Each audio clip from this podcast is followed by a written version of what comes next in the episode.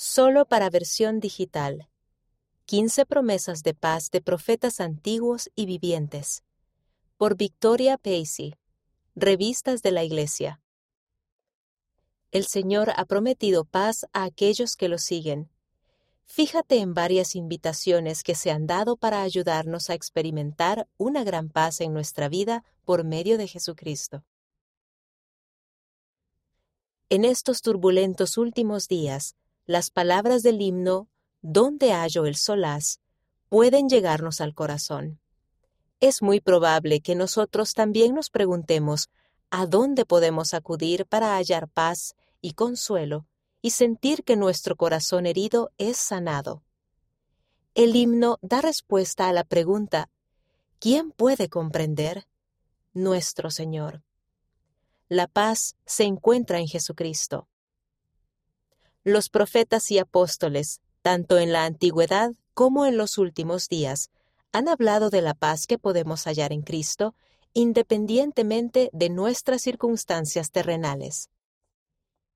Muchas de estas declaraciones señalan las acciones que debemos llevar a cabo para recibir paz y nos recuerdan que la verdadera paz proviene únicamente de nuestro Padre Celestial y de su Hijo Jesucristo.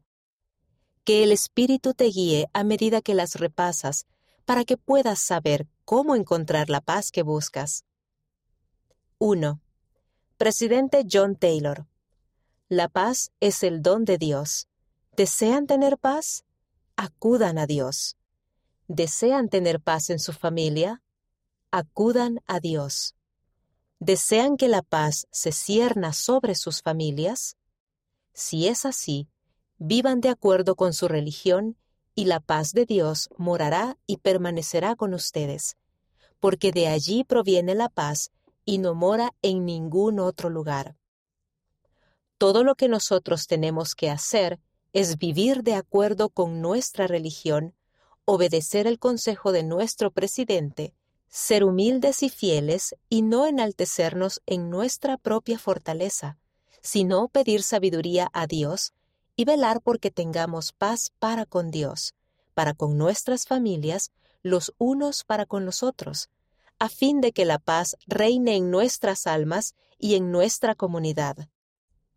La paz es una virtud digna de ser deseada, es el don de Dios y el mayor don que Dios puede conceder a los mortales. ¿Qué es más deseable que la paz? Su balsámica influencia hace desvanecer el gesto de preocupación del rostro, enjuga la tristeza de los ojos y expulsa del alma la tribulación. Si la paz se experimentase en forma universal, quitaría del mundo el pesar y haría de esta tierra un paraíso. La paz es el don de Dios. 2. Presidente Joseph F. Smith. Hay solo una cosa que puede brindar paz al mundo, la aceptación del Evangelio de Jesucristo que gobernantes y pueblo por igual entiendan correctamente, obedezcan y practiquen. Durante años se ha sostenido que la paz se obtiene únicamente preparándose para la guerra. La paz solo se consigue preparándose para la paz, instruyendo a la gente en la rectitud y la justicia, y seleccionando gobernantes que respeten la justa voluntad del pueblo.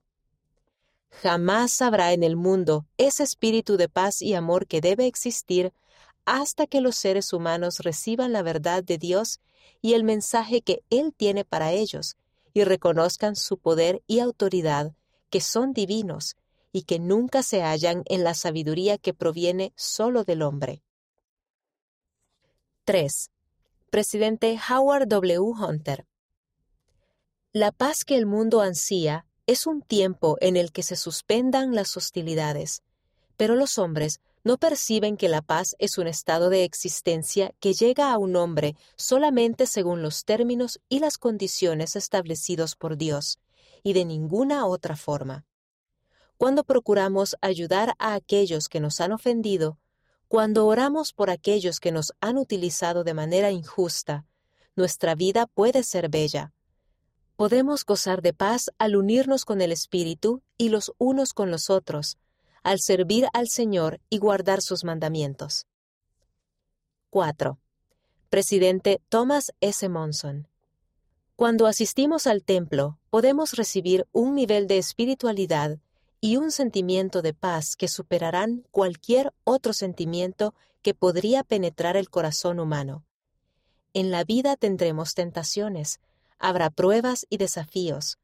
Al ir al templo y al recordar los convenios que allí hacemos, estaremos mejor preparados para vencer esas tentaciones y soportar nuestras pruebas. En el templo podemos hallar paz. 5. Presidente Russell M. Nelson. Los bendigo para que sean llenos de la paz del Señor Jesucristo, la cual sobrepasa todo entendimiento terrenal. Los bendigo con un mayor deseo y capacidad de obedecer las leyes de Dios. Les prometo que, si lo hacen, se derramarán bendiciones sobre ustedes, entre ellas más valor, mayor revelación personal, una armonía más dulce en sus hogares y gozo incluso en medio de la incertidumbre. 6. Presidente M. Russell Ballard, presidente en funciones del Quórum de los Doce Apóstoles. La paz eterna que Jesús promete es una paz interior, nacida de la fe, anclada por el testimonio, nutrida por el amor y expresada mediante la obediencia y el arrepentimiento continuos. Es una paz de espíritu que resuena en el corazón y en el alma. La paz, la paz verdadera que se siente hasta lo más profundo del alma, solo se recibe con fe en el Señor Jesucristo y por medio de ella. 7. Elder Quentin L. Cook, del Quórum de los Doce Apóstoles. Aunque esperamos y rogamos con fervor que haya paz universal, es en forma individual y como familia que logramos el tipo de paz que se promete como recompensa a la rectitud. Esa paz es el don prometido mediante la misión y el sacrificio expiatorio del Salvador.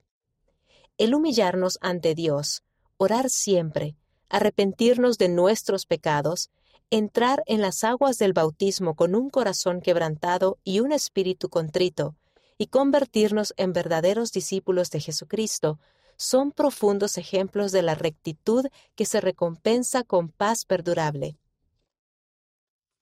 8. Salmo capítulo 29, versículos 1 al 2 y 11. Dad a Jehová la gloria y el poder. Dad a Jehová la debida gloria a su nombre Adorad a Jehová en la hermosura de la santidad. Jehová dará fortaleza a su pueblo. Jehová bendecirá a su pueblo con paz. 9. Salmo capítulo 119, versículo 165. Mucha paz tienen los que aman tu ley, y no hay para ellos tropiezo. 10. Proverbios capítulo 16, versículos 3 y 7. Encomienda a Jehová tus obras y tus pensamientos serán afirmados. Cuando los caminos del hombre son agradables a Jehová, aún a sus enemigos hace estar en paz con él. 11.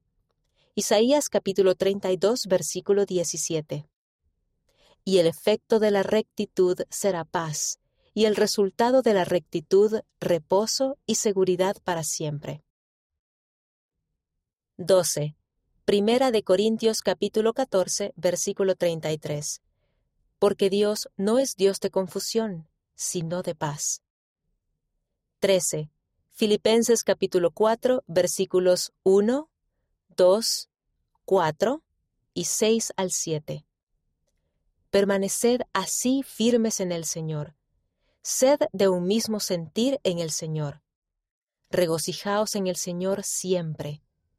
Otra vez os digo, regocijaos, sean dadas a conocer vuestras peticiones delante de Dios en toda oración y ruego, con acción de gracias.